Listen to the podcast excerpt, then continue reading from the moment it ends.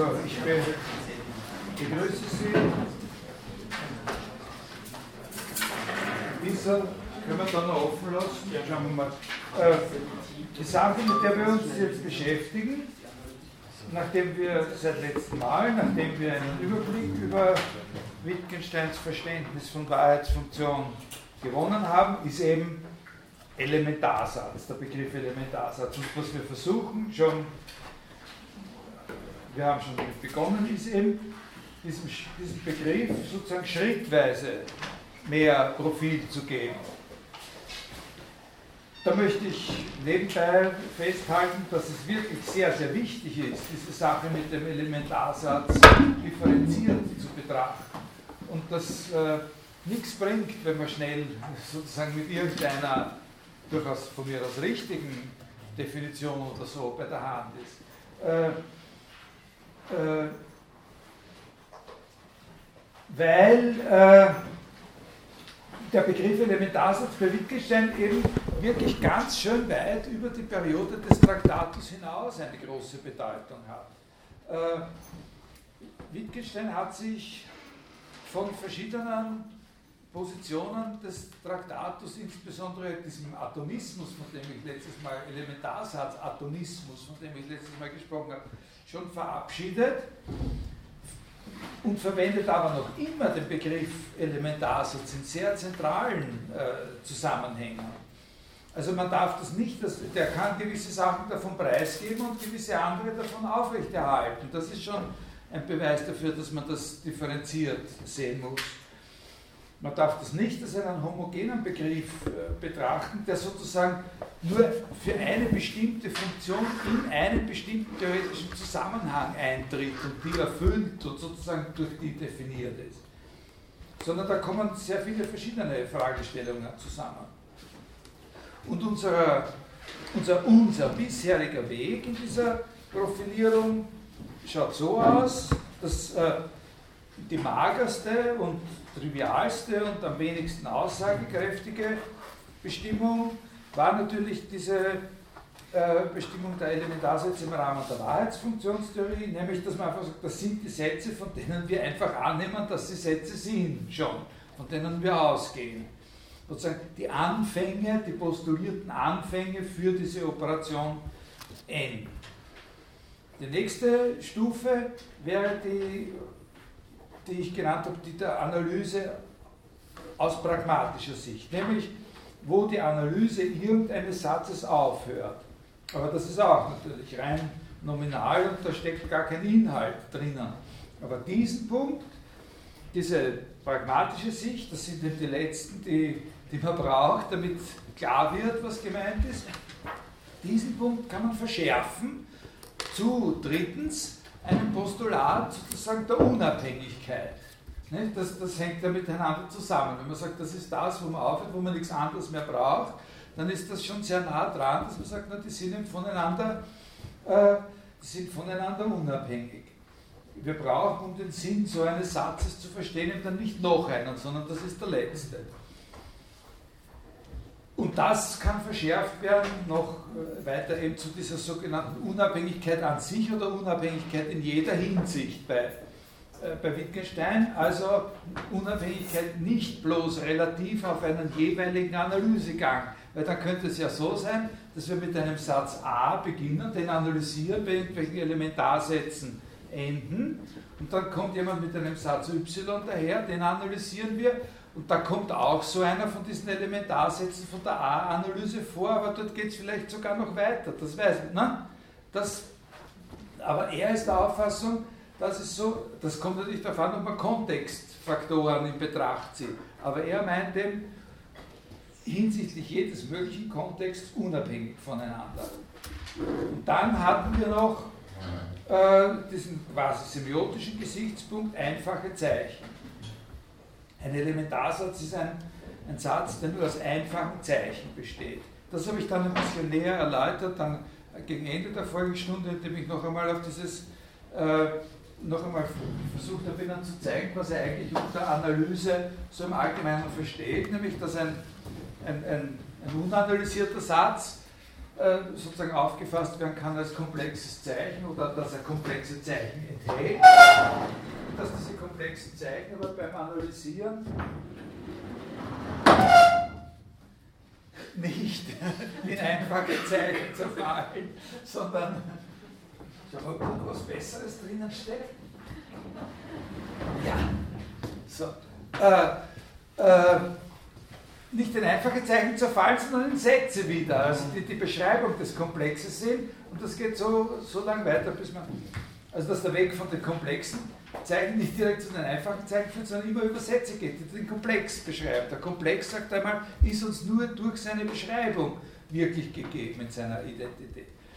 Aber zuletzt haben wir dann vor allem eine Konsequenz aus dem Postulat der Unabhängigkeit besprochen, nämlich die Frage nach der Referenz des Elementarsatzes auf seine Wahrheitsbedingung. Weil ja für alle Sätze gilt, dass sie sind in der Übereinstimmung und Nicht-Übereinstimmung mit einer bestimmten Bedingung besteht.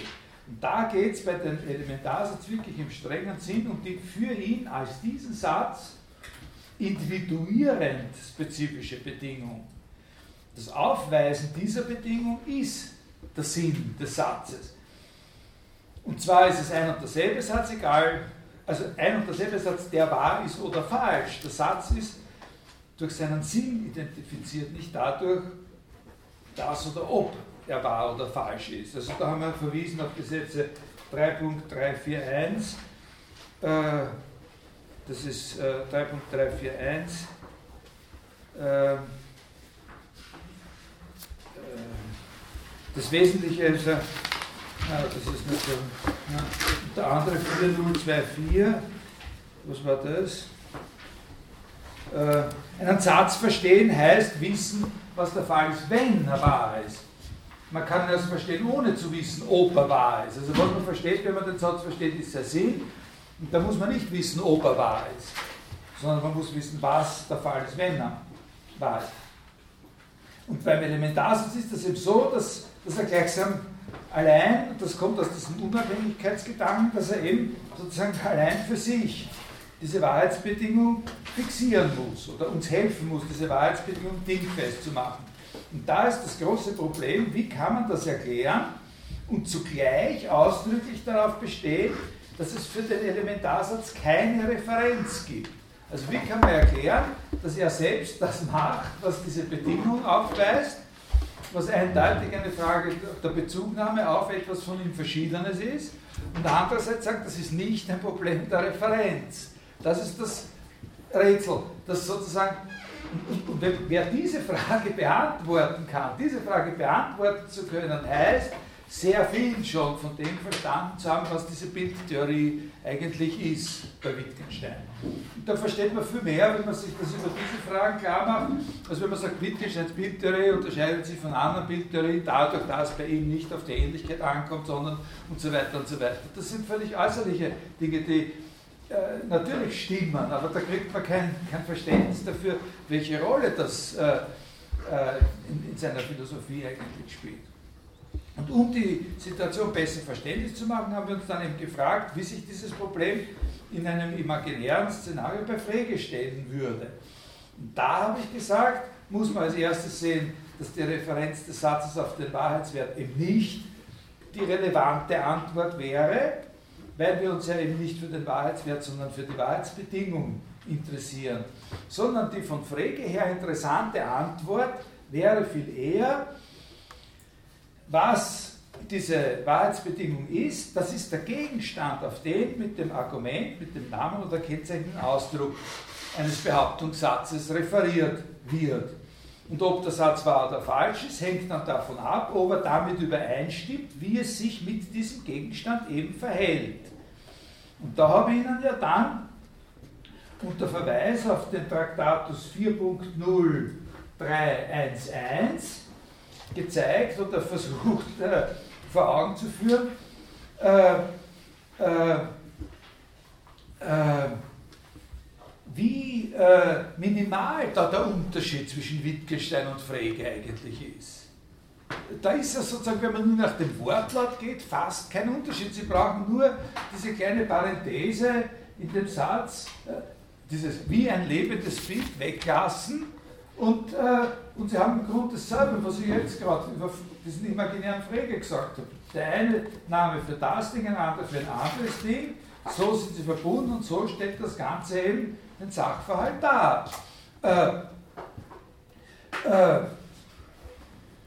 hier muss man sich vor allem die Frage nach dem Motiv Wittgensteins stellen, nach den tieferen Gründen und Motiven mit einer Bildtheorie sozusagen sich gegen so eine Theorie der Referenz zu, zu stemmen, die hier ja eigentlich nicht ausgeschlossen ist, die ist hier nur verbal ausgeschlossen. Es kommt sehr auf dieses Wort sich gegen eine Theorie der Referenz zu stellen an, denn an sich müssten das gar keine Gegensätze sein. Das ist überhaupt nicht völlig klar, warum das jetzt Gegensätze sein müssen. Warum soll man sich zum Beispiel im Fall einer dreistelligen Relation äh, die Beziehung des Triples von Argumenten auf der einen Seite auf die entsprechende Gruppe von Objekten nicht als bildliche Darstellung eines Sachverhalts vorstellen.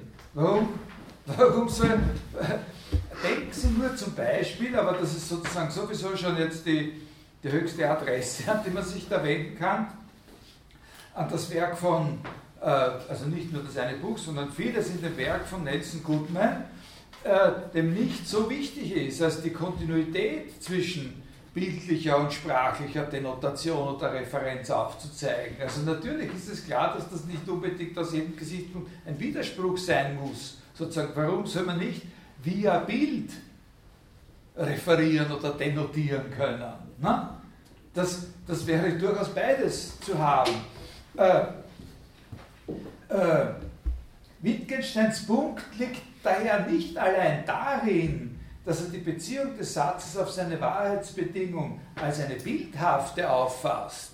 Da gibt es sehr, sehr viele Möglichkeiten dafür, sondern der liegt eher in seinem sehr speziellen Verständnis von dem, was bildhaft ist.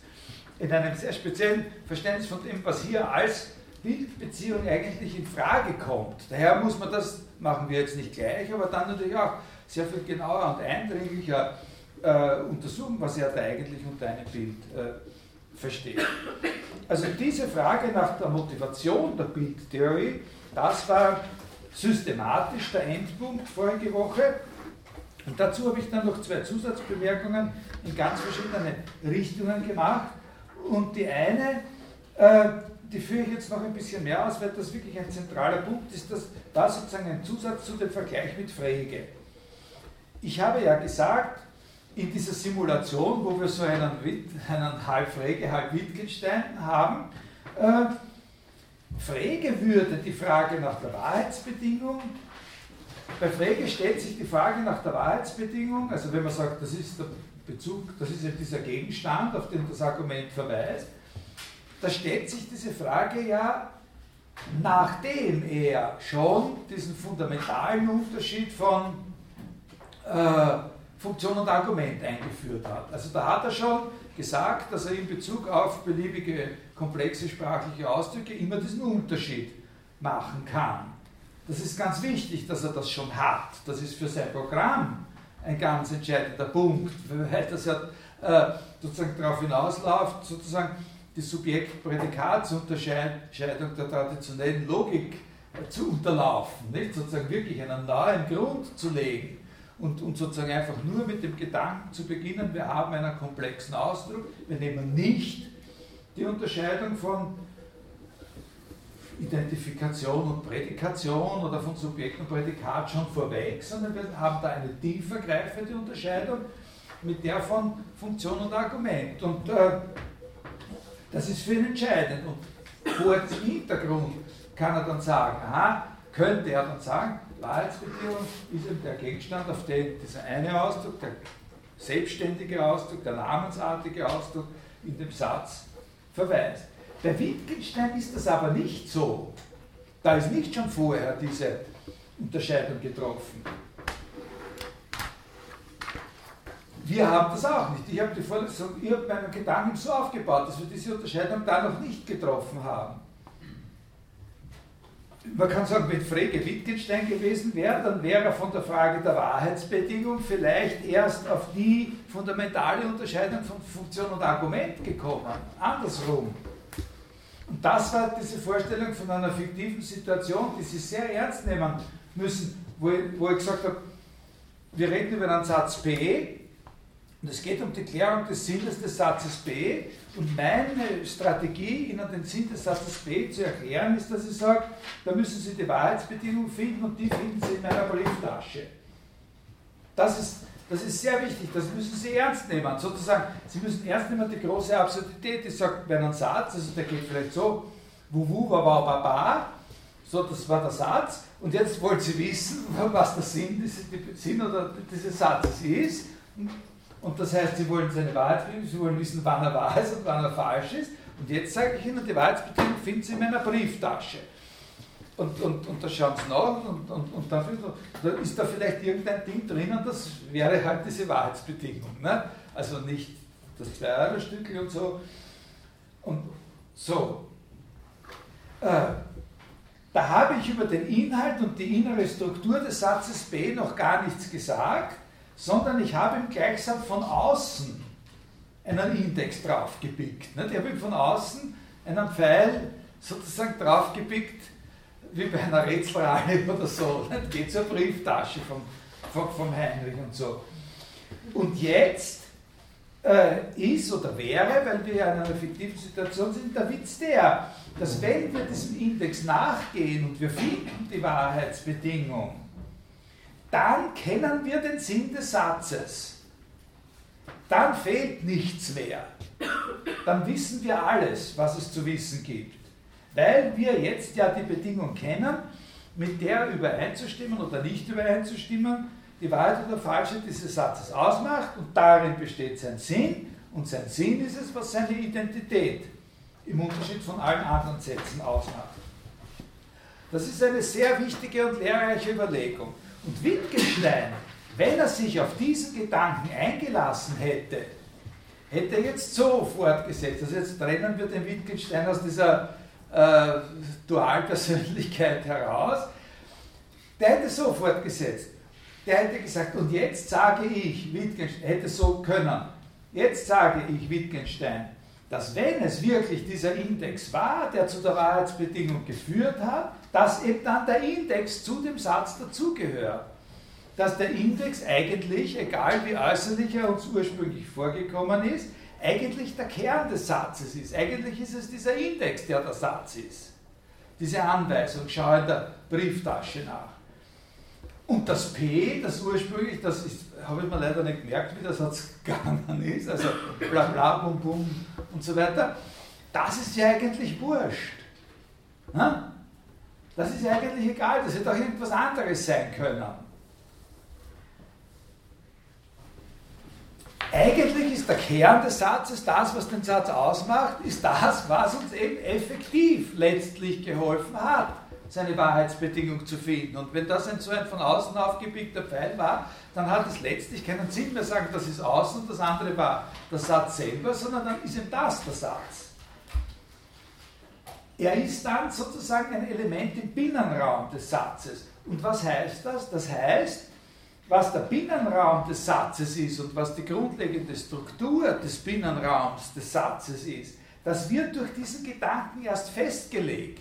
Das ist nicht wie bei Frege schon vorher, da wird nicht wie bei Frege schon vorher eine Abgrenzung vorgenommen. Wir haben diesen Ausdruck, äh, äh, weiß ich, äh, äh Franz Kaut oder sowas und und dann können wir jetzt zerlegen und so. Und dann bleiben wir immer bei dem, was da ist. Sondern bei Wittgenstein wird, was der Binnenraum ist, sozusagen erst von der Funktion her festgelegt. Äh, das ist nicht vorher schon entschieden. Das heißt, äh, en passant, nebenher gesagt, bei Wittgenstein ist hier im Traktat ist überhaupt tendenziell natürlich die Emanzipation der Logik von der Grammatik sehr, sehr viel weiter getrieben als bei Frege. Das ist bei Frege schon ein ganz großes Motiv, dass am Anfang der Begriffsschrift, von Anfang an, dass man sich von dem, was uns die Grammatik da nahelegt, emanzipieren muss. Äh, aber das geht hier viel, viel, viel weiter. Hier werden sozusagen die Grenzen dessen, äh, hier werden sozusagen von der Grammatik, er lässt sich von der Grammatik nicht die Grenzen für das vorgeben, was ein Satz ist und was kein Satz ist, sondern was dazu führt, dass ein bestimmter sprachlicher Ausdruck ein Satz, und zwar dieser bestimmte Satz ist, alles das ist eben dieser Satz. Äh, das macht den aus. Also das ist ganz, ganz wichtig. Das ist nicht eine Überlegung, die im Traktatus in dieser Form vorkommt. Und natürlich ist es was ganz was Wichtiges in dieser Überlegung, wird dort sogar explizit zurückgewiesen. Also dieser ganze Referenz- und Indexgedanke wird dort äh, zurückgewiesen. Aber man muss ganz genau hinschauen, was es ist, was eigentlich zurückgewiesen wird an diesem Szenario und was daran vielleicht auch sehr erhellend ist. Und was sehr erhellend ist, ist diese Vorstellung, äh, sozusagen von dem, was eigentlich die Sprache ist, in der, in der uns dann sozusagen der Satz gegeben ist. Deswegen ist diese Überlegung auch deswegen interessant und äh, deswegen ist diese Überlegung auch aus dem Grund interessant und wichtig, weil sie in der Epoche so ab 1929, 30 in, der ersten, in den ersten Distanzierungen vom Traktatus eine entscheidende Rolle spielt.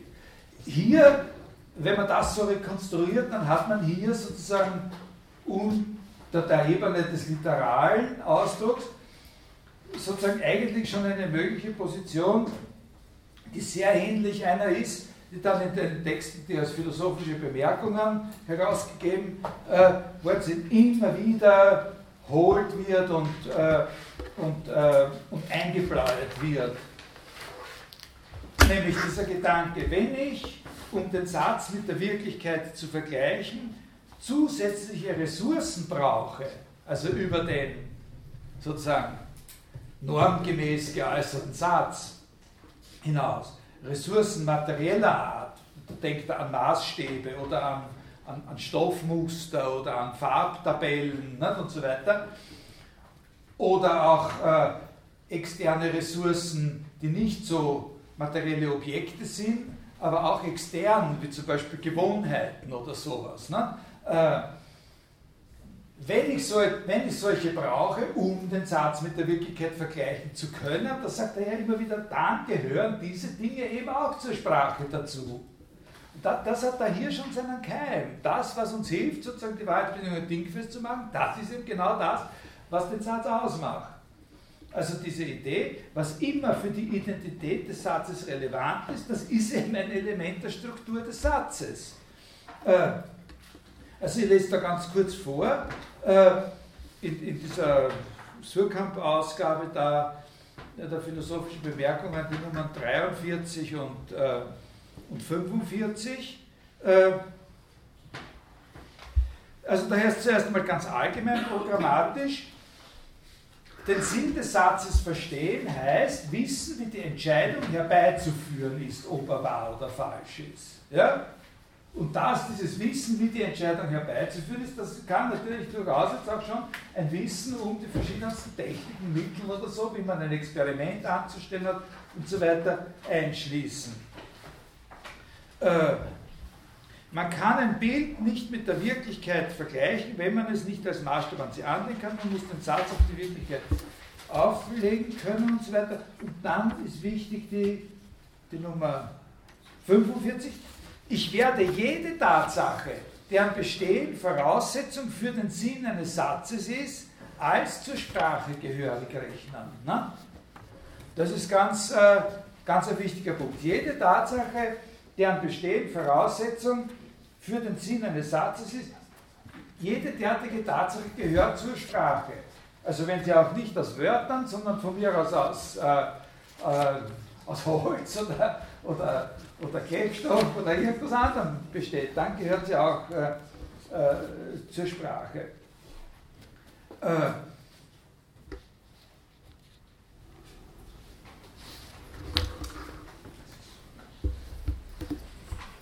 okay, also da kommt er da auf so, so Sachen wie Koordinatensysteme und Farb, äh, äh Farb äh, äh, Farbmustertabellen und solche Sachen als Beispiele für. Aber ich glaube, Sie haben verstanden, was, äh, was gemeint ist.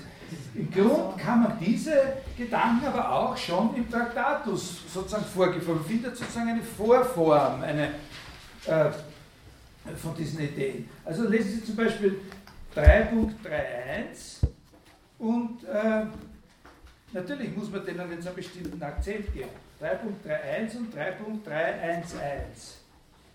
Jeden Teil des Satzes, der seinen Sinn charakterisiert, nenne ich einen Ausdruck. Der Satz selbst. Ausdruck ist alles für den Sinn des Satzes Wesentliche, was Sätze miteinander gemein haben können. Äh, oder eben dann 3.311. Der Ausdruck setzt die Form aller Sätze voraus, in welchen er vorkommen kann. Also das Einzige, was hier ein bisschen nicht passt, sozusagen in der Art und Weise, wie er das bespricht, das Einzige, was hier nicht wirklich passt oder was hier widerstrebt ein bisschen äh, der Deutung, die ich Ihnen da gerade gegeben habe, ist das Wort Teil. Nicht? Weil das Wort Teil äh, suggeriert, dass es sich wirklich um jeden Teil des Satzes, der seinen Sinn charakterisiert, dass es sich wirklich um etwas handelt, was wir in einem schon vorher definierten Binnenraum unterscheiden, äh, unterscheiden könnten.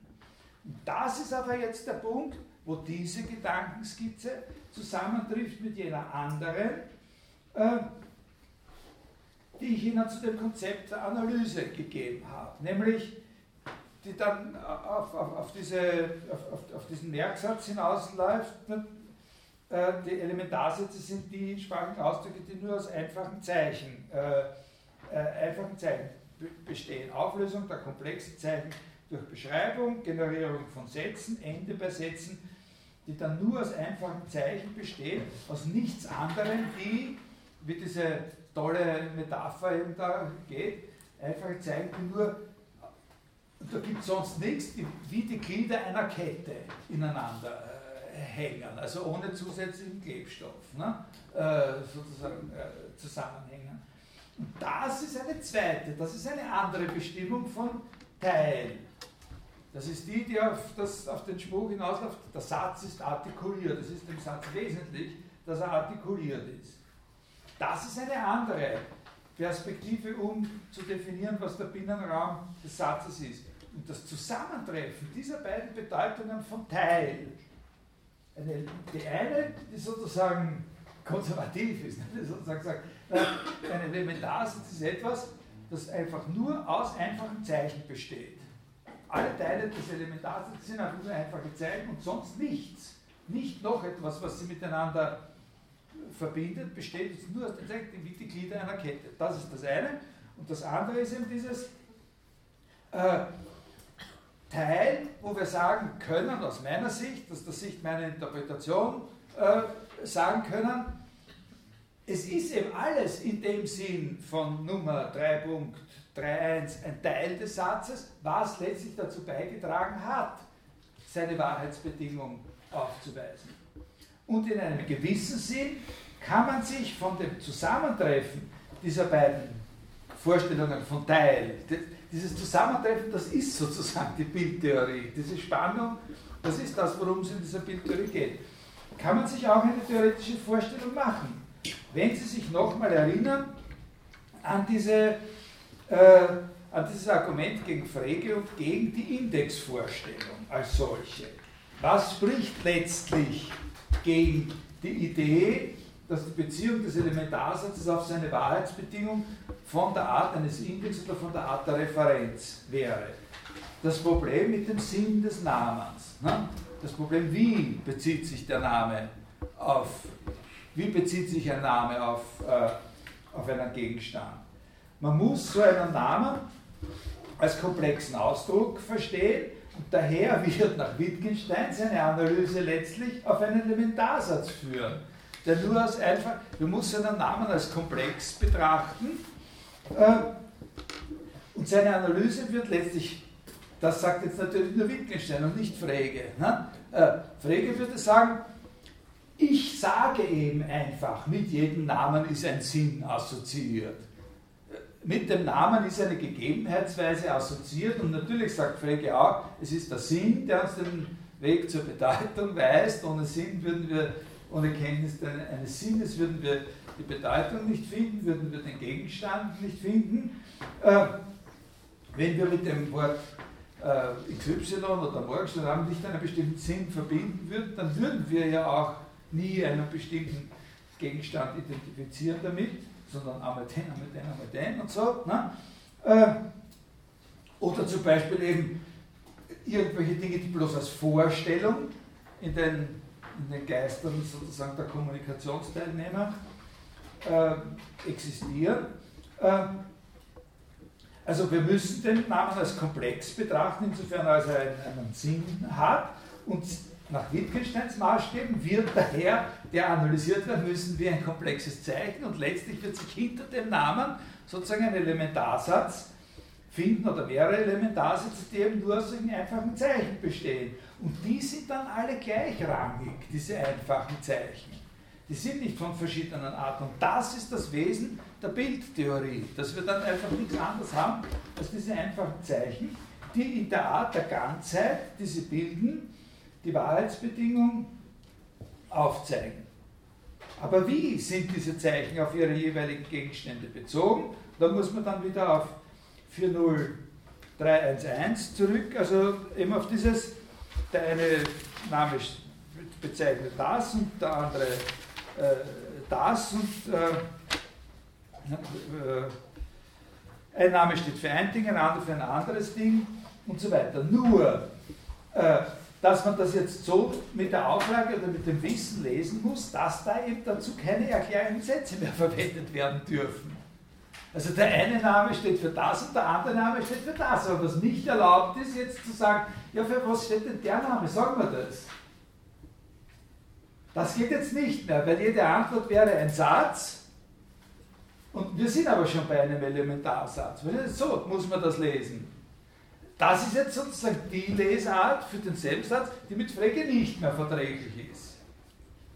Weil bei Frege heißt es, wenn so ein Name für irgendwas steht, dann muss mit dem Namen ein Sinn assoziiert werden und dann muss es noch eine Erläuterung geben. Zu jedem Namen gibt es eine Erläuterung, wie wir von dem Namen zu dem Gegenstand finden. Und das ist der Sinn des Namens. Ich sage da ja, ich fange heute an, ein bisschen über Frege zu reden und da äh, kommen wir noch auf, auf, auf das ein bisschen genauer. Eigentlich sind das ja äh, eh ganz einfache Trivialitäten, die man nicht noch tausendmal wieder, wiederholen muss. Ne? So, die, die nicht mit Frege verträgliche Lesart hier ist, lese es dasselbe, aber mit dem Zusatz, was nicht mehr erlaubt ist, jetzt zu fragen, äh, welcher Name für welches Ding.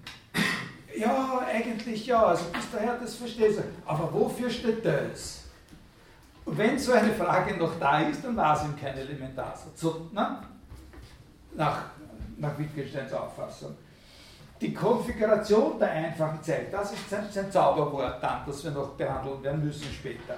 Dass der Sach und das ist der Punkt, wo er dann sagt, es ist eben nicht so, dass da hier eine Verträglichkeit besteht, sozusagen Denotation durch Abbildung, sondern Abbildung ist etwas anderes. In seinem Sinn, was er mit Abbildung meint, also dass die Konfiguration der Namen zeigt, wie sich die Objekte im Sachverhalt verhalten, das ist eben keine das ist in keiner Weise unter den Begriff Denotation äh, äh, zu bringen oder unter den Begriff der Referenz.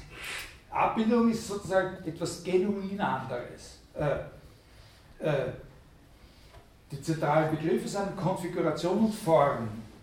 Die Form ist das Gemeinsame. Die Form, in der die sich zueinander äh, verhalten. Jetzt ist natürlich wenn man diese Metapher nimmt mit der, mit der Kette, das ist irgendwie ganz toll, aber wie alle guten Metaphern oder Bilder oder Beispiele hat es natürlich auch tragische Folgen. Nicht? Weil wie soll man sich etwas vorstellen, was so ist wie eine Kette, aber keine Kette? Also, äh, na, wie, wie, wie, ist es dann überhaupt möglich, dass die Dinge auf verschiedene Art zusammenhängen? Wenn man diese, die Metapher ist zu gut, nicht? sozusagen. Da, man muss sich ja vorstellen, das hängt alles wie eine Kette aber dann ist ja alles ein und dieselbe Kette. Ne? Äh, äh, also okay, da reden wir ja dann noch ausführlicher drüber. Die Form ist sozusagen bei ihm, seine Idee ist eben die, dass die Form dieser Konfiguration das ist, was gemeinsam ist zwischen dem, äh, zwischen dem Elementarsatz und dieser Bedingung, die er da, äh, die er da aufweist. Und das hat was zu tun, das sage ich jetzt auch schon ankündigend, ein anderes Thema, über das wir dann noch ausführlicher sprechen müssen.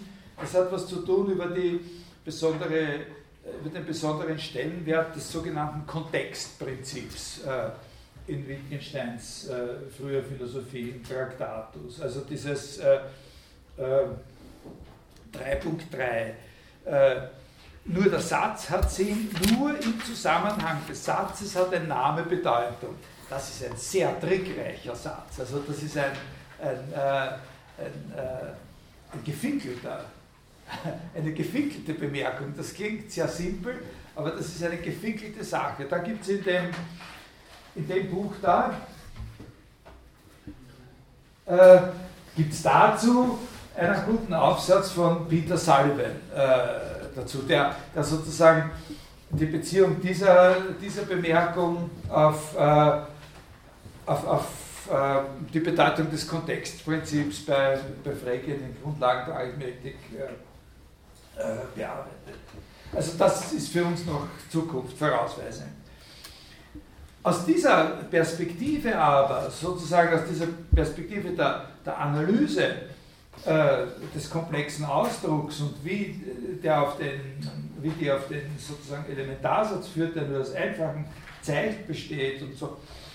Aus dieser Perspektive wird eben tatsächlich erstmals in unserem Gang der, der Vorlesung jetzt äh, wirklich der sprachliche Charakter der Sätze thematisiert. Mit dieser, mit, dieser, mit, mit dieser Vorstellung der Analyse thematisieren wir jetzt zum ersten Mal eigentlich dass die Sätze sprachliche Gebilde sind. Bisher haben wir über die Sätze nur unter, unter sozusagen logischen Gesichtspunkten äh, gesprochen oder unter Gesichtspunkten einer Philosophie oder einer Grundlage, philosophischen Grundlagentheorie der Logik. Also bei Wittgenstein mit einer philosophischen Grundlagentheorie der Logik die Logik sowieso schon erledigt. Und äh, mehr gibt es da ja eigentlich nicht. Aber äh, und diese Grundlagentheorie ist nicht sehr umfangreich. Äh, aber, aber was wir hier jetzt das erste Mal haben, das ist, dass wir die Sätze als Sprache, oder wir bekommen die, die, Sätze als Sprache in, in, den, in den Blick, äh, als sprachliche Zeichen.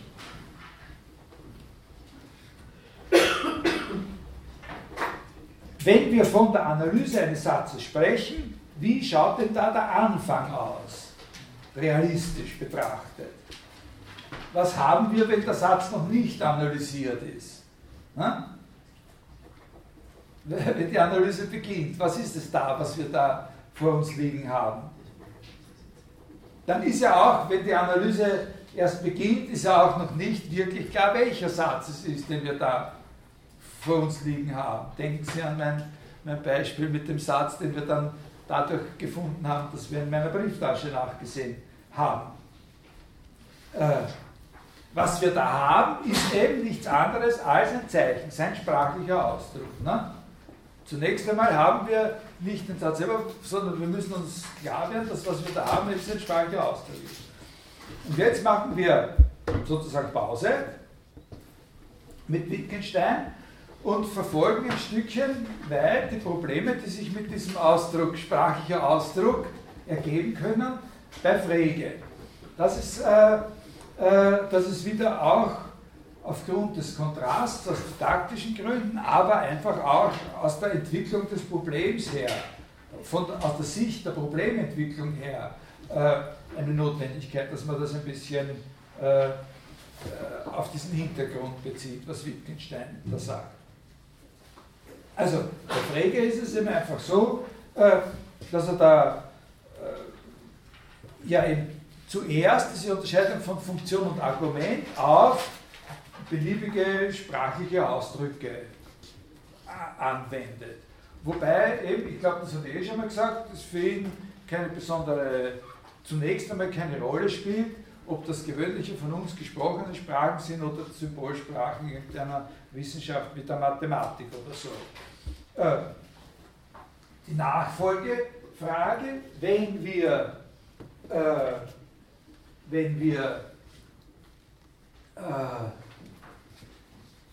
äh, wenn wir auf die Logik kommen wollen oder auf, äh, auf die Problemstellung einer, einer Begriffsschrift eben, äh, was ist jetzt dann eigentlich im Unterschied zu irgendeinem anderen Inhalt eines sprachlichen Ausdrucks ein beurteilbarer Inhalt? Also was ist, die, was ist eigentlich die Form eines Satzes? Nicht? Auf das, er hat vorher schon diese Unterscheidung von Funktion und Argument und das können verschiedene Arten von sprachlichen Ausdrücken sein, also eben solche wie äh, äh, sprachliche Ausdrücke wie, wie der da. Nicht? Äh, und äh, wo wir auch eben diese Unterscheidung von Funktion und Argument äh, machen können, äh, vernünftigerweise so, dass die zwei Teile sind, der Teil A eben das ist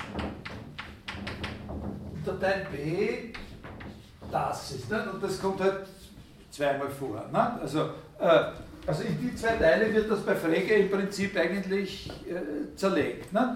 Und, äh, und das kann man dann eben so schreiben. Nicht? Äh, und da haben wir die Funktion und da haben wir das Argument. Nicht? Da haben wir die Funktion, da haben wir das Argument. Nicht? Und, äh, äh, aber was ist ein beurteilbarer Inhalt? Ja, weil was das ist, ist klar. Das ist die Zahl 4. Ne? Und, und, und, und, und die Funktion, die gibt für jedes Argument äh, immer eine Zahl. Ne? Äh,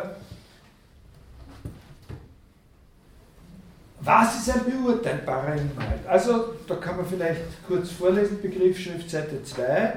Äh,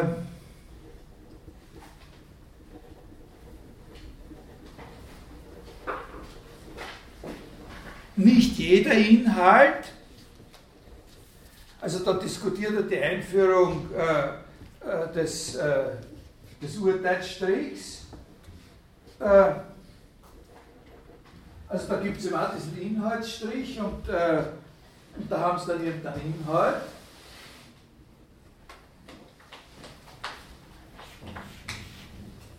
Und dann, und dann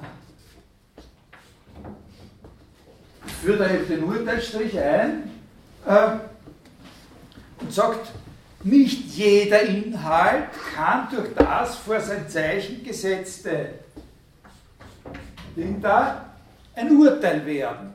Also man kann nicht aus allem ein Urteil machen. Zum Beispiel nicht aus dem sprachlichen Zeichen, das ist ein Beispiel hier, Haus. Haus ist Haus, da gibt es nichts. Haus ist Haus. Äh, man kann sagen, man, kann verschiedene Einstellungen zum Haus haben. Also viele wollen ein Haus, andere wollen lieber ein Erdloch in einer entsprechend prekären Situation ihrer Lebensgeschichte. Äh, verzupfen sie sich lieber in ein Erdloch. Aber, äh, äh, aber das Haus ist kein beurteilbarer Inhalt. Es gibt zwei sozusagen äh, beurteilbare Inhalte sind immer komplex nach Frege. Also wenn etwas kein komplexes Zeichen ist, kein komplexer sprachlicher Ausdruck ist, dann ist es kein beurteilbarer Inhalt. Und es gibt noch äh, sozusagen andere äh, Gründe, wie das disqualifiziert werden kann, wenn, wenn sozusagen die Identität des Ausdrucks als Ausdruck nicht wirklich feststeht. Also da gibt es noch, äh, gibt es später ein paar Beispiele, das interessiert uns hier nicht. Was ist ein beurteilbarer Inhalt? Das ist eine Frage, die bei Frege nie beantwortet wird. Also im, im, im Grund gibt es, oder zumindest also dort auf einer Ebene, wo das die, äh, die Sprache ganz im Allgemeinen betrifft, gibt es da keine, äh, keine Antwort. Am nächsten kommt eine Antwort, eine Antwort auf diese Frage an der Stelle, äh, und das ist dann für ihn auch, äh, sozusagen, diese Stelle ist dann auch der Ausgangspunkt für gewisse Vertiefungen und wo ich dann vielleicht was zurücknehmen müsste oder so. Aber am nächsten kommt er dem, kommt er eigentlich an dem Punkt, wo es ihm um den Übergang von arithmetischen Funktionen zu Gleichungen geht. Also am nächsten kommt er der Identifikation dessen, was ein beurteilbarer Inhalt ist, dort, wo er in den Grundgesetzen oder eben in diesem Aufsatz über Funktion und Begriff die arithmetische Sprache eben um das Gleichheitszeichen und um die kleiner und größer Zeichen erweitert. Und von diesen, von diesen Ausdrücken übergeht zu Ausdrücken von dieser Art, von dieser Art mit einem Gleichheitszeichen oder, oder, oder was weiß ich, x äh, plus 3 ist 12 oder sowas. Solche Zeichen, ne? die, äh, die das gleiche Zeichen. Dort kommt er dem äh, eigentlich am, am, am nächsten. Äh, wo, er sagt, äh, wo er dann sagt, der, wenn wir hier ein Argument einführen, was ist der Wert äh, so einer Funktion für ein bestimmtes Argument und das ist dann keine Zahl und dann kommt damit, das, das sind die Wahrheitswerte und so weiter und wo er dann sagt, der Behauptungssatz, der sprachliche Ausdruck so einer Gleichung ist ein Behauptungssatz. Da bleibt offen, und das ist natürlich eine für viele Menschen eine schreckliche Vorstellung, eine peinigende Vorstellung, äh, dass es offen bleibt und für manche, dass es überhaupt gefragt werden kann, ob das umkehrbar ist. Nicht? Äh, also, äh, also nämlich umkehrbar dazu, dass jeder, Sprach, dass jeder Behauptungssatz in Wirklichkeit der sprachliche Ausdruck einer Gleichung ist. Aber letztlich läuft es bei Frege ziemlich in diese Richtung. Also das, was in einem, aber das wollen wir offen lassen. Er sagt jedenfalls, äh, der sprachliche Ausdruck äh, der Gleichung ist der, ist der Behauptungssatz. Äh, und das ist letztlich dann, das ist, das ist das, was bei ihm das Äquivalent oder der Ersatz für die Subjekt-Prädikat-Unterscheidung ist. Nicht? Weil die Subjekt-Prädikat-Unterscheidung eben in der traditionellen Logik die Sätze von anderen sprachlichen die Behauptungssätze von anderen, von anderen, also die logische, nicht die grammatische Subjekt-Prädikat-Unterscheidung, die Sätze von anderen sprachlichen Ausdrücken unterscheidet. Zum Beispiel von Listen ne? oder sowas. Und bei ihm, äh, oder eben von solchen Ausdrücken, von Namen. Ne? Äh, und, äh, und bei ihm äh, ist, äh, ist das Äquivalent dafür eben diese Sache mit der, mit der gleichen, mit dem Bezug auf den Wahrheitswert, ne? der sozusagen mit, dem, äh, mit, dem Einführung des, mit der Einführung des Gleichheitszeichens einhergeht. Wenn Frege sagt, die sprachliche Form der Gleichung ist ein Behauptungssatz, dann könnte man meinen, dass es, jetzt spreche ich ein Problem an, sagen wir, das ist jetzt eine Fußnote, ja? äh, soll für uns eine Fußnote bleiben. Ist ein Problem, das wir vielleicht, wo wir vielleicht keine Gelegenheit haben werden, das wirklich zu behandeln. Aber es ist mit Bezug auf Wittgenstein ein sehr wichtiges Problem. Wie gesagt, ich weiß nicht, ob wir das werden unterbringen können. Wenn Frege sagt, die sprachliche Form der Gleichung ist ein Behauptungssatz, dann könnte man meinen, könnte man auf die Idee kommen, dass es in Wirklichkeit um drei Sachen geht. Ja? Bei, diesen, bei den Sätzen dieser Form.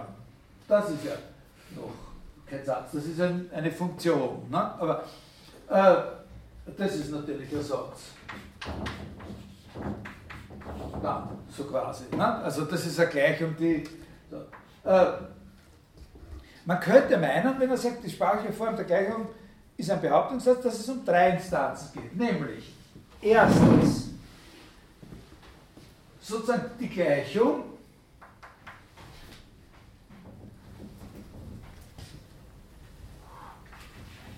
Na, vielleicht sollte man schreiben B. Ja, schreiben wir B. Die Gleichung.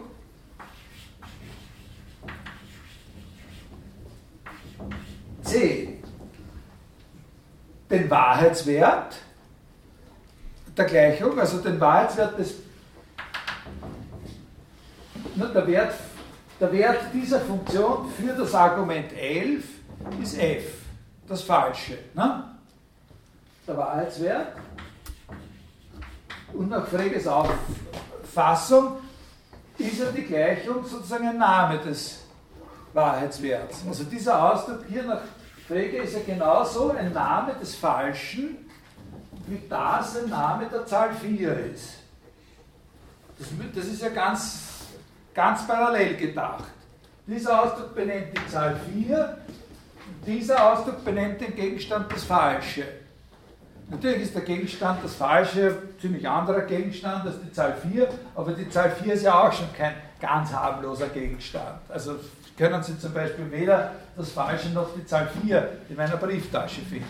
Aber äh, natürlich gibt es auch viele andere wünschenswerte Sachen, die da nicht hineinpassen. Äh, äh, und jetzt haben wir das Gefühl, gibt es noch etwas Drittes, nämlich A, den sprachlichen Ausdruck. Und wir haben das Gefühl, wir können das Gefühl haben, wir können das Gefühl haben, dass Frege hier meint, es gibt, das ist die Gleichung, das Falsche ist der Wahrheitswert und wenn ich sage, 11 plus 3 ist 12, dass der sprachliche Ausdruck ist. Ja? Und insbesondere dann bei dem, was Sie da verstehen, wenn Sie mich hören, darin, dass man glaubt, das wäre sozusagen der sprachliche, das wäre dann der sprachliche Ausdruck, das wäre bloß die Gleichung. Und wenn ich sage, 11 plus 3 ist 12, das ist dann Ihr sprachlicher Ausdruck, der Behauptungssatz. Das ist ja kein Behauptungssatz. Ja, na so, äh, aber der Behauptungssatz, das ist, wenn man das ausspricht, sozusagen in einer richtigen Sprache. Und dass man dann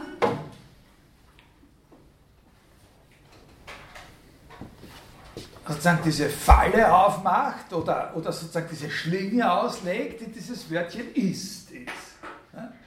Also, also, wenn man das so hinschaut, wenn man das zeigt, es, es, es wäre ja denkbar, dass jemand über den Verwendung des Zeichens, dieses Zeichens hier sozusagen wirklich nicht einfach von hier, von, von Mama und Papa oder einem Onkel oder einem Volksschullehrer oder sowas, dann stellen Sie, es wäre durchaus möglich, dass ein Kind heranwächst und dessen erste Bekanntschaft mit diesem Zeichen hier zum Beispiel von Leibniz vermittelt worden ist oder von Frege.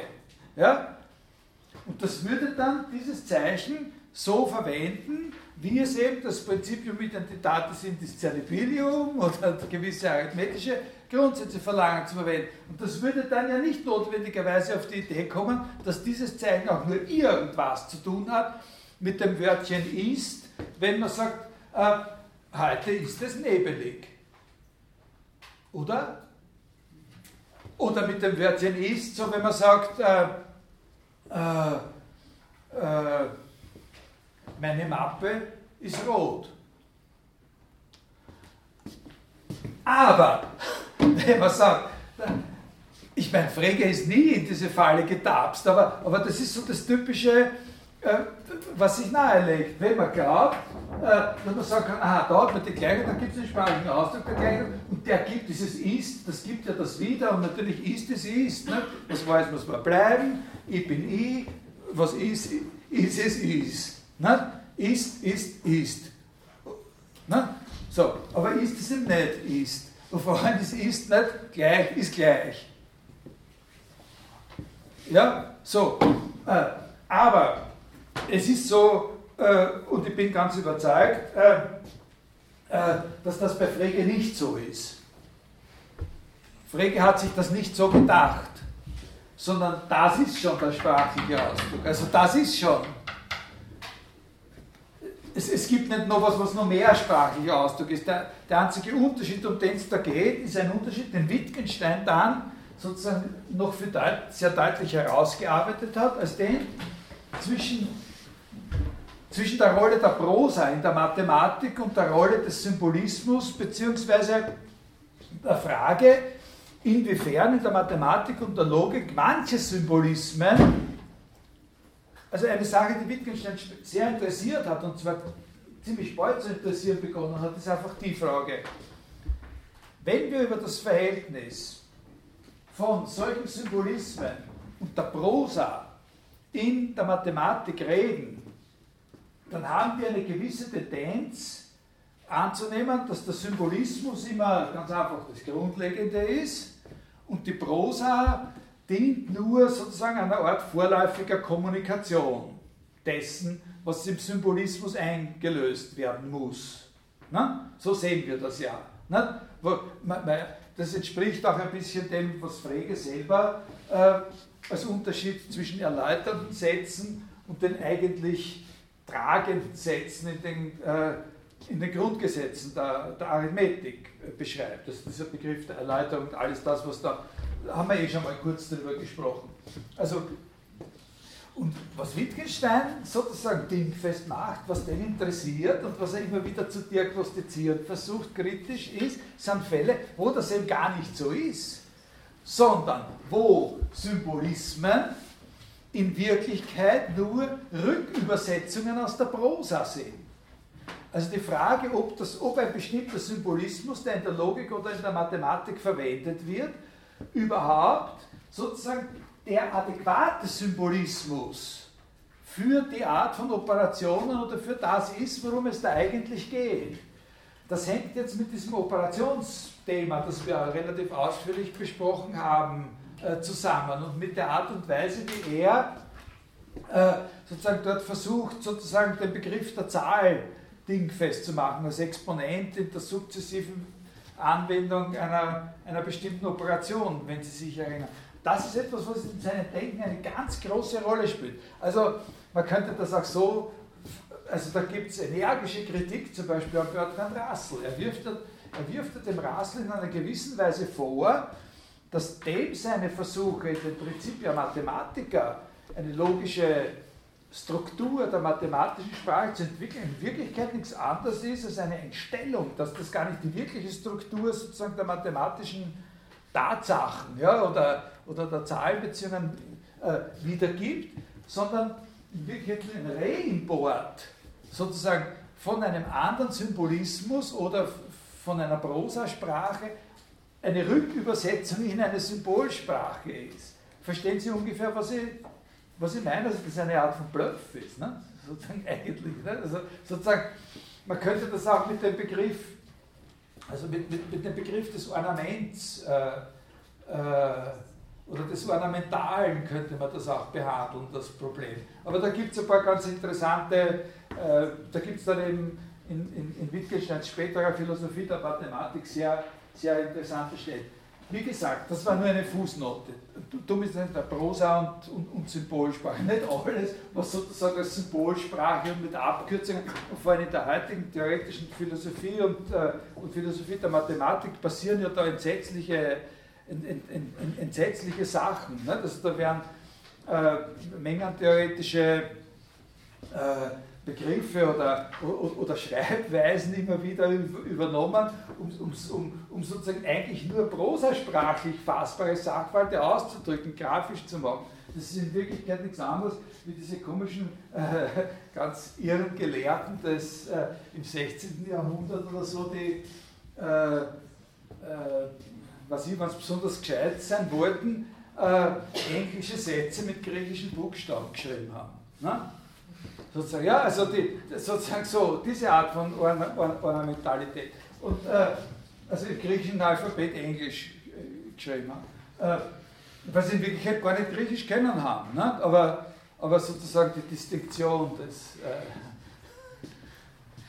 des Antiquarischen gern, gern gehabt haben. Ne? So, also gut, Schluss damit.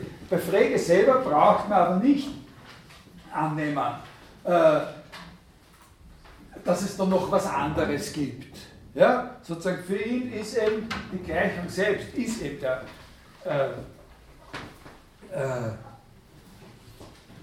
der Satz sozusagen. Es gibt, keinen, es gibt keinen besseren sprachlichen Ausdruck der Gleichung, man kann das auch so, es gibt nach Frege keinen besseren sprachlichen Ausdruck der Gleichung als die Gleichung selber. Na?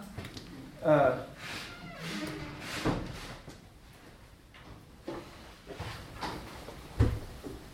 Als charakteristisches Problem bleibt aber, die Gleichung ist sozusagen der Name des Wahrheitswerts, das bezeichnet das Falsche, genauso wie der erste Zahl äh, 4 bezeichnet.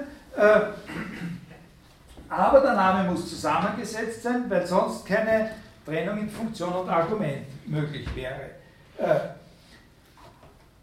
das muss man eine Ebene tiefer betrachten. Wenn wir diese Situation haben, wo wir eine Funktion durch ein Argument ergänzen, dann erhalten wir, wie vorher gesagt, den Wert der Funktion. Also jetzt komme ich auf, auf jetzt werde ich Ihnen ein paar Stellen interpretieren, aus diesem, vor allem aus diesem Aufsatz Funktion und Begriff. äh, oder was heißt interpretieren, ich, ich mache Sie aufmerksam auf ein paar einzelne Stellen. Äh, wenn wir eine Funktion, wenn wir eine Funktion sozusagen ergänzen, durch Einfügung eines Arguments, dann ist das, was herauskommt, ein Wert der Funktion. Ne? Also, das drückt man so aus, dass man sagt, äh, setzen wir hier 11 ein, dann erhalten wir das Falsche. Setzen wir 9 ein, dann erhalten wir das Wahre. Man kann auch sagen, setzen wir ein Ferrari-Auto ein, dann erhalten wir auch das Falsche, nach Freges Postulat der Schärfe der, der Begriffe. Wir erhalten aber, und das geht aus Freges eigenen Text eben ganz, ganz klar hervor, wir erhalten aber, wenn wir so eine Einsetzung vornehmen, außer dem Wahrheitswert noch etwas anderes als Wert, als Resultat, nämlich einen Satz. Oder speziell in unserem Fall erhalten wir eine Gleichung. Also, das ist jetzt sozusagen, das changiert jetzt, was ich jetzt sage, das changiert jetzt ein bisschen zwischen einer Wiedergabe von dem, was er sagt, und sozusagen dem, was ich als Beobachter sage, was da passiert, äh, während er das sagt. Aber er sagt, er sagt tatsächlich beides. Ich lese Ihnen gleich die Stelle vor. Ne? Er sagt, wir setzen da ein Argument ein und dann erhalten wir eine Gleichung. Und genauso sagt er, und wir setzen das Argument ein und wir erhalten den Wert der Funktion für dieses Argument. Also, und warum?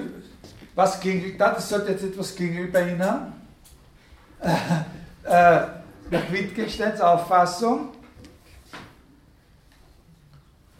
So, aber es wäre so, es wäre wirklich so, wie ich jetzt gesagt habe, dass bei Frege, also wir machen eine Sache, wir machen eine Sache, wir setzen hier ein Argument ein und wir kriegen zwei Dinge.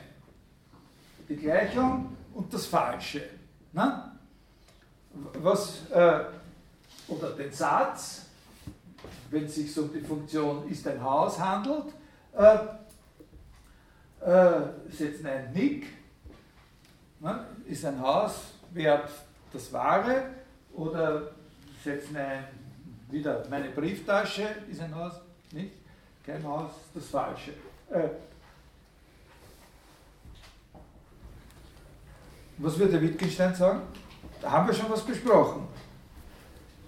Also nachdem, aber ich lese nicht so diesen Frage, bei Wittgenstein, nachdem, in dem, bei Wittgenstein ist bisher nichts anderes vorgekommen als nur eine Seite dieser dieser Doppeltheit, nämlich dass Sätze äh, sozusagen die, die Werte der Funktion sind. Ne? Denken Sie an diesen, äh, an diesen Satz. Äh, wo ist er?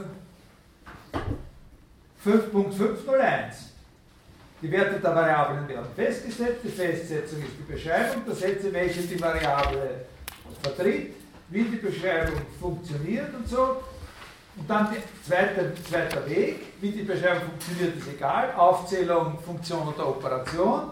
Die Angabe der Funktion x, deren Wert für alle Werte von x, die zu beschreibenden Sätze sind. Die Sätze sind die Werte. Ja? Da ist nicht von zusätzlichen anderen Werten. Also die, so, und bei Frege, diese Stelle, die da, die da interessant ist, Da sagt er ja eben, wir führen da sowas ein wie das Gleichheitszeichen, also das ist ein Beispiel hier, das x ist 1, sodass ich von der Funktion x ist 1 sprechen kann, wo x das Argument vertritt. Die erste Frage, die hier auftaucht, ist die nach den Werten dieser Funktion. Ja, die, jetzt müssen Sie wirklich sozusagen Wort für Wort. Ne? Die Frage, die hier auftaucht, ist die nach den Werten dieser Funktion für verschiedene Argumente. Dann sagt er, setzen wir einmal der Reihe nach für x. Minus 1, 0, 1 und 2. So erhalten wir. So erhalten wir. Was schreibt er jetzt? So erhalten wir. Er schreibt, so erhalten wir minus 1 zum Quadrat ist 1, 0 zum Quadrat ist 1, 1 zum Quadrat ist 1 und dann schreibt er drunter 2 zum Quadrat ist 1. Das ist der, er fragt, was erhalten wir als Werte und das ist die Antwort. Also das sind jetzt wirklich die Gleichungen, beziehungsweise wenn, wenn es gibt, dass der sprachliche Ausdruck der Gleichung behauptet ist, dann erhalten wir hier die Sätze als solche. Und dann geht er dazu über, dass er sagt, was ist interessant daran? Von diesen Gleichungen sind die erste und die dritte wahr, die anderen falsch. Ich sage nun, der Wert unserer Funktion ist ein Wahrheitswert und unterscheidet den Wahrheitswert des Wahren von dem des Falschen. Den einen nenne ich kurz das Wahre, den anderen das Falsche. Also wenn man jemandem erklären will, einmal in einer literarischen Stilistikvorlesung, was das Wort lakonisch bedeutet, dann wäre es gut, diese Stelle vorzulesen. Ich sage, ich sage eben, mangels, weil es nichts anderes gibt, weil das ja keine Zahlen sind, die, die weil, weil da keine Zahlen dann sage ich halt, das ist das Wahre und das ist das Falsche. So, ne? Aber zuerst, bevor die, ja, bevor, bevor er das gesagt hat, hat er schon gesagt, was sind die Werte dieser Funktion für verschiedene Argumente, da sind die Gleichungen selber gekommen. Also da muss man drauf, das ist sozusagen das Problem, mit dem wir, das ist sozusagen die, der Aufriss oder der, äh, der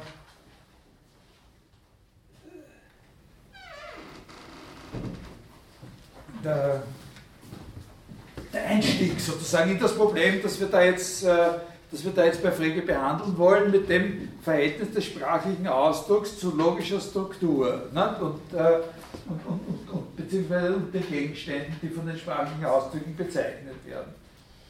Also was das ist, was hier entspringt, sozusagen an dieser, oder was man hier entspringend sehen kann, an, an seiner Formulierung oder an dem, was er da sagt, das ist einfach die Unterscheidung, das Auseinandertreten der Ebene der Sachen und der Ebene der Zeichen. Ne?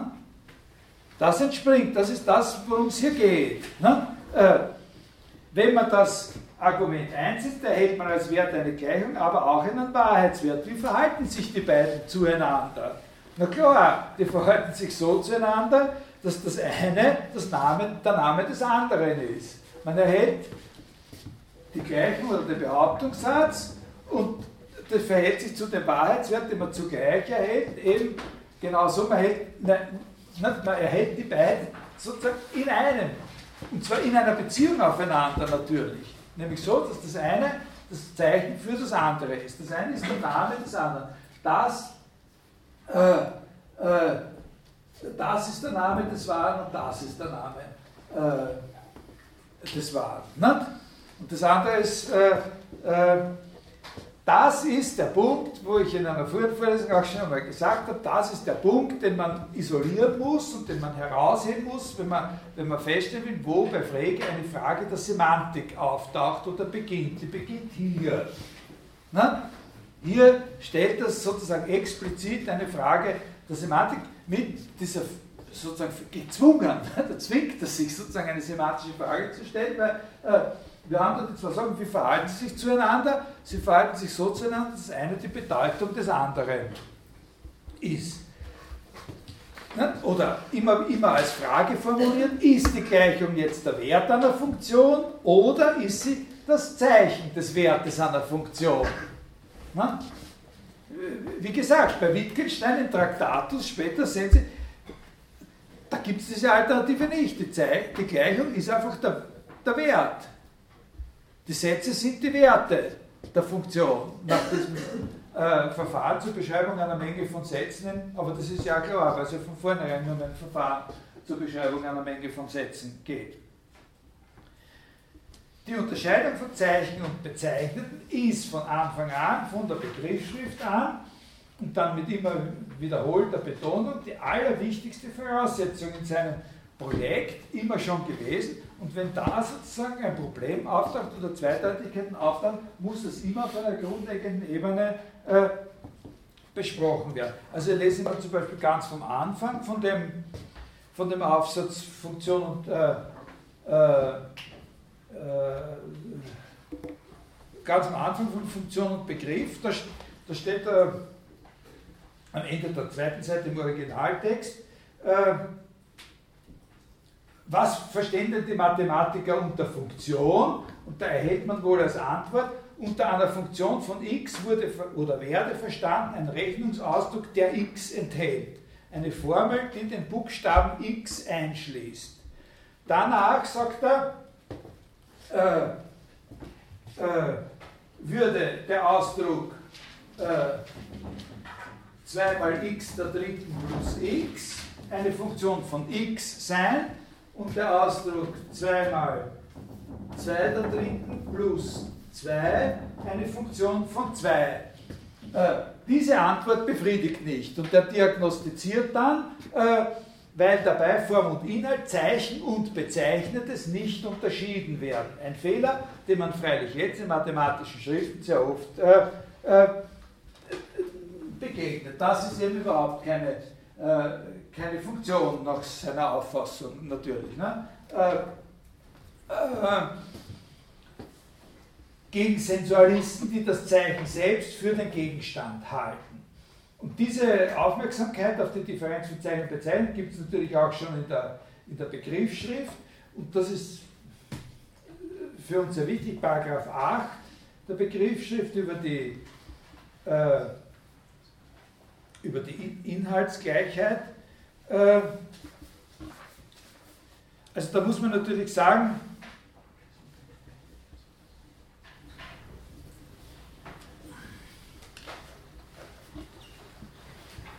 Da muss man natürlich sagen, wenn man da so über Frege spricht und über diese und sozusagen da so eine Entwicklungslinie im Auge hat, so wie ich gerade, ja, da muss man natürlich schon ein gewisses Provisor machen und äh, eine Klausel, dass dort, wo sich Wittgenstein sozusagen wirklich bewusst mit Frege auseinandersetzt und, äh, und, und wogegen er zum Beispiel seine Kritik dann richtet oder so, was, was da sozusagen ins Auge fällt, das sind schon im Prinzip immer Positionen des späteren Frege, also Positionen von der Veröffentlichung von Funktion und Begriff an und in den Grundgesetzen und nicht unbedingt Positionen die Frege in der Begriffsschrift oder in den Grundlagen der Arithmetik gehabt hat. Aber das heißt nicht, dass die, dass die sozusagen Entstehung der Probleme oder die Formation sozusagen der Probleme, mit denen sie sich beide beschäftigt haben, nicht von der Begriffsschrift und von, von den Grundlagen der Arithmetik her äh, äh, diskutiert werden müsste. Also in der, in der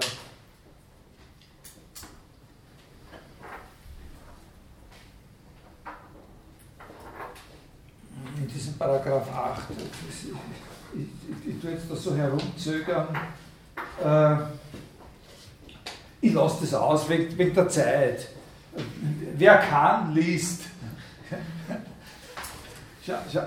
Irgendwie gibt es das, glaube ich, auch im Netz, glaube ich, irgendeiner Text der Begriffsschrift. Lesen Sie diesen, lesen, wir sind ja eine Lektüre eine Vorlesung mit verpflichtender Lektüre. Also schreiben wir auf die Liste der verpflichtenden Lektüre dazu.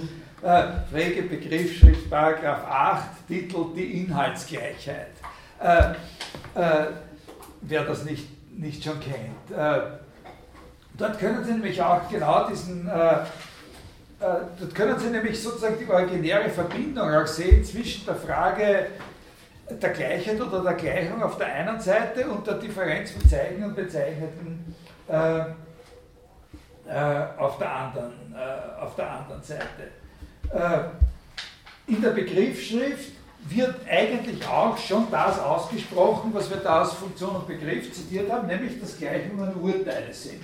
Äh, beurteilbarer Inhalt. Also dass, dass, dass Gleichungen ein typischer Fall eines beurteilbaren Inhalts sind. Das ist beurteilbarer Inhalt, äh, das ist nicht beurteilbarer Inhalt. Das ist genauso wenig ein beurteilbarer Inhalt wie das Wort oder der Begriff oder weiß ich was, Haus. Ja, oder der Sprach, oder wir sollten sagen, dieser sprachliche Ausdruck ist genauso wenig ein beurteilbarer Inhalt wie der sprachliche Ausdruck Haus. Wenn das ein beurteilbarer Inhalt ist, genauso wie äh, Heinrich trägt heute eine blaue Krawatte, ein urteilbarer Inhalt ist.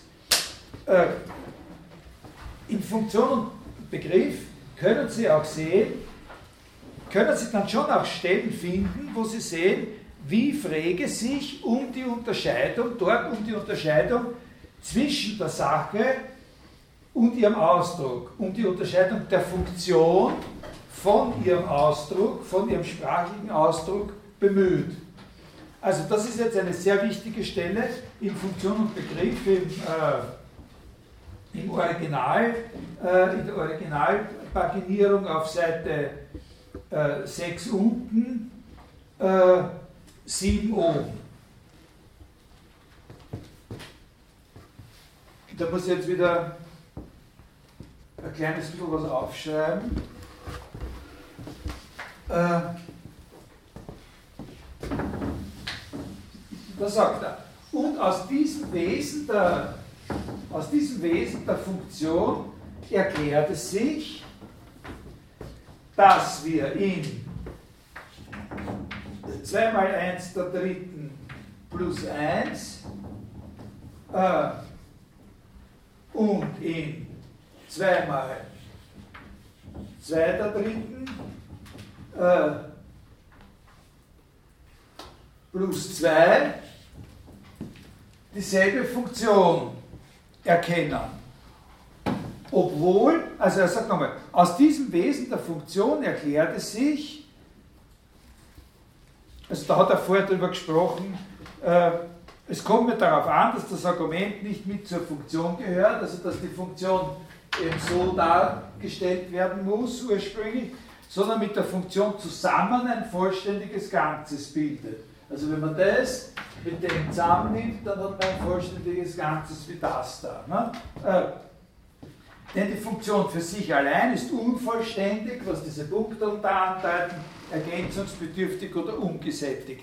Und dadurch unterscheiden sich die Funktionen von den Zahlen von Grund aus. Eine Funktion ist ganz was anderes als eine Zahl. Und da sieht man schon, das ist immer eine Funktion, das ist aber der Name einer Zahl.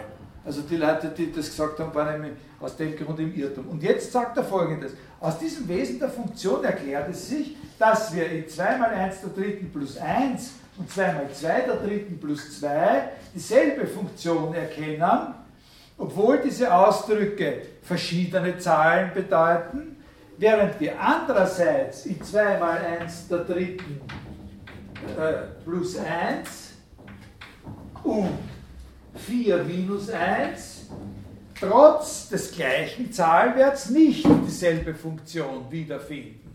Also wir haben hier sozusagen dieselbe Funktion, aber verschiedene. Wir können hier ein und dieselbe Funktion finden, nämlich 2 mal x der dritten plus x, ne, äh, ist die Funktion, die wir hier, hier erkennen können. Äh, obwohl das hier verschiedene Zahlen sind. Ne? Äh, also die Funktion ist sozusagen, kann man hier an dem Beispiel sehen, man schon, was für ihn das Wesen der Funktion ist, nämlich das, was verschiedene komplexe Ausdrücke miteinander gemeinsam haben können. Und das holt was Gemeinsames heraus. Das ist ja dann das, was bei Wittgenstein äh, sozusagen die Satzvariable ist. Ne? Was, was die Rolle der Satzvariable ist, dieser sogenannte gemeinsame Zug. Ne? während wir hier verschiedene Funktionen haben, äh, erkennen können. Wir haben ja keine Funktionen, aber wir könnten hier verschiedene Funktionen herauslesen, äh, wo aber aus zwei Ausdrücken die denselben, äh, denselben Gegenstand äh, bezeichnen. Wir sehen nun, wie leicht man dazu verführt wird, gerade in der Form des Ausdrucks das Wesentliche der Funktion zu sehen. In dem Ausdruck erkennen wir die Funktion dadurch, in einem solchen Ausdruck erkennen wir die Funktion dadurch, dass wir ihn zerlegt denken. Und eine solche mögliche Zerlegung wird durch seine Bildung nahegelegt. Also das hätte der Wittgenstein natürlich nicht durchgehen lassen, diese letzte Bemerkung, aber das sagt ja nichts mehr dazu. Ne? Äh, die, die beiden, der Wittgenstein hätte gesagt, ah, wenn Sie schon genau wissen, wie sozusagen von Grund auf arithmetische Ausdrücke gebildet werden, dann sagen Sie es bitte. Äh, und jetzt sagt er folgendes. Die beiden Teile, in welche der Rechnungsausdruck zerlegt wird, also hier das Beispiel hier, ja, oder auch von mir aus dieses da, ja, das, das soll gleich viel. Äh, die beiden Teile, in welche der Rechnungsausdruck, das ist der Rechnungsausdruck, ne, sozusagen, in die er zerlegt wird, das Zeichen des Arguments, also hier ZA, Zeichen des Arguments, ja, der Zweier. Und der Ausdruck der Funktion, das da, ADF. ZA und ADF. Ja? Das Zeichen des Arguments und der Ausdruck der Funktion sind ungleichartig. Und weil sie ungleichartig ist, heißt auch das eine Zeichen und das andere Ausdruck. Ist meine Ding, aber das steht auch hier. Ja, äh, sind ungleichartig, da ja das Argument eine Zahl ein in sich abgeschlossenes Ganzes ist, das schreibt man hin und das bezeichnet einen bestimmten Gegenstand. Natürlich würde der Wittgenstein, den wir vorher gehört haben, sagen, ja, aber welchen? Äh, ne? Und dann muss einer, dann muss er zu reden beginnen und dann muss er Sätze äußern oder so. Aber das bei Frege wird das nicht thematisch. So, so bezeichnet einen bestimmten Gegenstand Daher das Argument eine Zahl ein in sich abgeschlossenes Ganzes ist, was die Funktion nicht ist. Ja? Bitte. Ähm, was sagt Frege zu konstanten Funktionen wie f von x ist 3 oder sowas? Bitte? Was, was sagt Frege zu konstanten Funktionen? f von x ist 3 oder so? Das macht ja für ihn dann eigentlich keinen Sinn.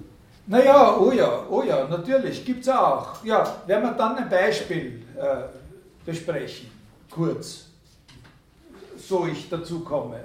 Äh, äh, äh, nein, nein, das ist schon f von x ist 3, das ist, äh, das ist so wie das. Nicht? Äh,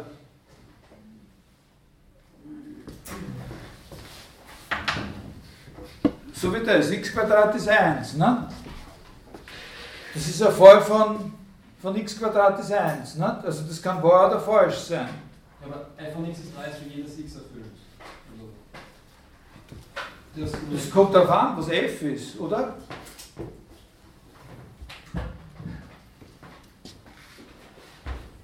Ja, wenn, wenn f3 ist, dann. Ja, ja das ist ein Missverständnis. Sie meinen, f von x ist 3 im Sinne von äh, einfach nur die Funktion 3, 3. Ah, für 3, jeden, 3. für jeden. Ja, wenn Sie eben meinen, dass es fehlt. Okay, das werden wir auch noch besprechen. Ja, also wir haben, also ein Fall, den ich dann aber da komme ich jetzt eben leider heute nicht mehr, mehr dazu. Das sind eben solche Funktionen wie äh, äh,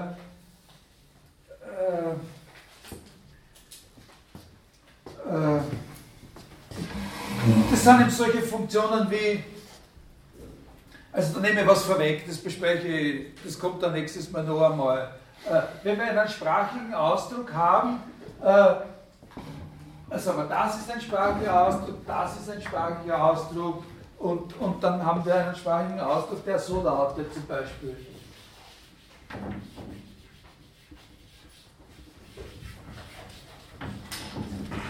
Die Zahl 6. Ne? Und, äh, und, und wenn wir da jetzt diese Stelle frei machen äh, und, und sagen, äh, die Zahl x und wir haben eine Einschränkung sozusagen des Argumentbereichs auf Wörter der deutschen Sprache, also auf, auf, auf, auf, auf Zahlwörter. Äh, dann ist das eine Funktion, die eben für jedes deutsche, für jedes deutsche Zahlwort sozusagen eine Beschreibung genau dieses Zahlworts oder dieser Zahl liefert, die das Wort bezeichnet. Ne? Das sind, äh, äh, aber wir kommen auf den Zusammenhang zwischen wie soll man jetzt sagen, äh, die Frage hat ein bisschen was zu tun äh, mit dem Unterschied, der besteht zwischen seinem Verständnis von Funktion und dem Verständnis von Funktion in der analytischen Geometrie. Das ist ein Punkt, den er selber anspricht oder in der, äh, ja, also in der Analysis. Das ist ein Punkt, den er in diesem Aufsatz selber anspricht. Und äh, hat natürlich was zu tun mit dem Verhältnis von, äh, von Funktion, Argument und, äh, und den sogenannten Wertverläufen, die man in der, in der Geometrie durch, durch Graphen darstellen kann. Äh, ich habe dazu was einmal gesagt oder geschrieben, wie, wie das äh, in diesem Aufsatz ausschaut. Äh, jetzt weiß ich nicht. Äh, äh, ich schreibe in meine, auf meiner Homepage eine Referenz auf diesen. Gehört natürlich zu der Frage auch dazu, historisch, dass eine Habilitationsschrift über, über Geometrie, glaube ich, verfasst hat, wo er, wo er noch bevor er mit dem Begriffsschriftprojekt begonnen hat, sich mit genau dieser Frage beschäftigt hat.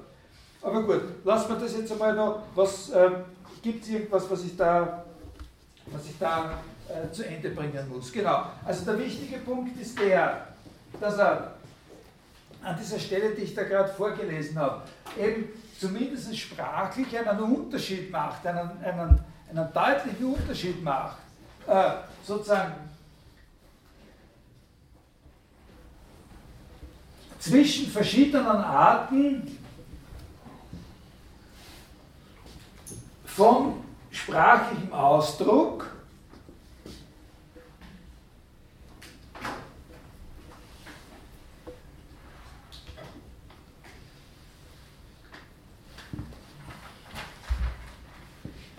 dass er einen Unterschied macht zwischen verschiedenen Arten von sprachlichem Ausdruck, die sich sozusagen ergeben, wenn man einen sprachlichen Ausdruck so in Funktion und Argument zerlegt, wie er das im Sinn hat. Das heißt, das ist eine Unterscheidung, die so funktioniert, dass es zunächst einmal so ausschaut, als gäbe es einen Oberbegriff sprachlicher Ausdruck und unter diesem Oberbegriff sprachlicher Ausdruck dann sozusagen zwei verschiedene Arten von sprachlichen Ausdruck, von denen eine hier, und da gibt es dann noch eine andere Stelle wieder, Ausdruck heißt, ja, durch Zerlegung entstehen aus dem einen sprachlichen Ausdruck zwei sprachliche Ausdrücke. Der eine wird jetzt Zeichen genannt. Ja? Der ursprüngliche war auch schon ein, ein, ein Zeichen natürlich. Ja? Äh, und der eine ist ein Zeichen, das Zeichen des Arguments, und von dem anderen sagt er aber nicht, dass er ein Zeichen ist, sondern von dem sagt er, dass er ein Ausdruck ist. Also wir haben einen allgemeinen Ausdruck 1, Ausdruck 1 und das zerfällt in Zeichen auf der einen Seite und Ausdruck 2 auf der anderen Seite. Und das ist auch von der Sache her motiviert natürlich, weil ja zwischen dem, wofür diese beiden Arten von sprachlichen Ausdrücken auf der zweiten Ebene stehen, ein sachlicher, fundamentaler Unterschied besteht. Der fundamentalste Unterschied, den es überhaupt gibt in seiner Philosophie, nämlich den Unterschied zwischen Funktion und Gegenstand. Ja? Äh, die beiden Teile, in welche der Rechnungsausdruck so zerlegt wird, das Zeichen des Arguments und der Ausdruck der Funktion sind ungleichartig, da ja, und jetzt schiebe ich was ein, die Sachen für die sie stehen oder ja, die sie symbolisieren, sozusagen von völlig verschiedener Art sind. Nämlich das eine, eine Zahl, ein in sich abgeschlossenes Ganzes, was die Funktion nicht ist. Ne? Also darüber werden wir uns nächstes Mal noch ein kleines bisschen, äh, äh, noch ein kleines bisschen äh, äh, weiter unterhalten bei Frege und dann schauen, wie eben äh, Wittgenstein äh, sozusagen bei diesem Begriff des bis zu welchem Grad Wittgenstein diesen Begriff des Ausdrucks, der da bei Frege mehrfach vorkommt, äh, übernommen hat oder auf den reflektiert, wenn er so etwas sagt wie in 3.31 jeder Teil des Satzes, der seinen Sinn, Teil des Satzes, der seinen Sinn charakterisiert, nenne ich einen Ausdruck. Der Satz selbst ist ein Ausdruck. Ausdruck ist alles für den Sinn des Satzes Wesentliche, was Sätze miteinander gemeinsam haben können. Das ist eine ganz wichtige Sache und vor allem, wenn Sie sich zurückerinnern, wichtig vor dem Hintergrund dieses Gedankens, auf welcher Ebene und wodurch wird eigentlich das abgegrenzt, was ich den Binnenraum des Satzes genannt habe. Äh, was ist alles, also wenn das so ist, dass, äh, dass man sozusagen zur Sprache alles dazuzählen muss, was man in Verwendung nimmt, um von einem Satz festzustellen, welches seine Wahrheitsbedingung ist. Also eben auch materielle Gegenstände zum Beispiel. Und wenn man auf der anderen Seite sagt, äh, alles, was den Sinn des Satzes charakterisiert, äh, ist ein, äh, gehört also zu ihm als Ausdruck, ist ein Teil dieses Ausdrucks, dann ist das ein sehr, sehr weiter Begriff von Ausdruck, ja, äh, der sozusagen sehr funktional gedacht ist ja, dann, dann gehört zu dem Ausdruck des Satzes Sachen dazu, die nicht unmittelbar präsent sind, wenn man aufschreibt oder, oder wenn man ausspricht. Ne? Also wenn man solche Sachen sagt wie äh, äh, Rosa ist auf jeden Fall heller als rot. Ja, wenn, wenn man sowas sagt, äh, dann gehören zu dem, was da der Ausdruck ist, sozusagen, also wenn, wenn man, was, man, was man alles braucht, wenn man jemandem erklären will, was man damit meint, ja, dann gehören da Sachen dazu, die jetzt nicht da sind, ja, aber die wir sozusagen wirklich als physische Gegenstände holen könnten. Ne?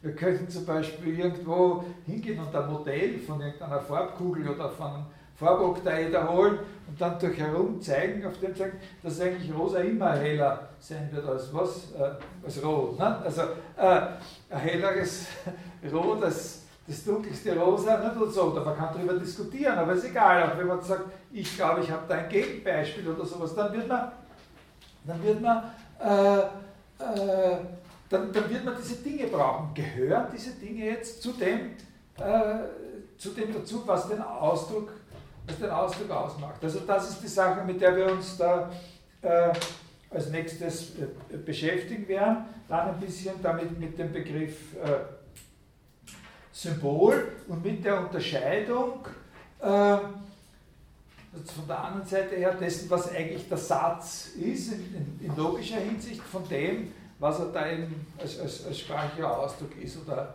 äh, oder sein kann. Das sind dann diese Sätze, wo er unterscheidet zwischen dem Satzzeichen, äh, der Ausdrucksform des Satzes und, äh, äh, und so weiter. Also für heute haben wir mächtig überzogen, bitte um Entschuldigung.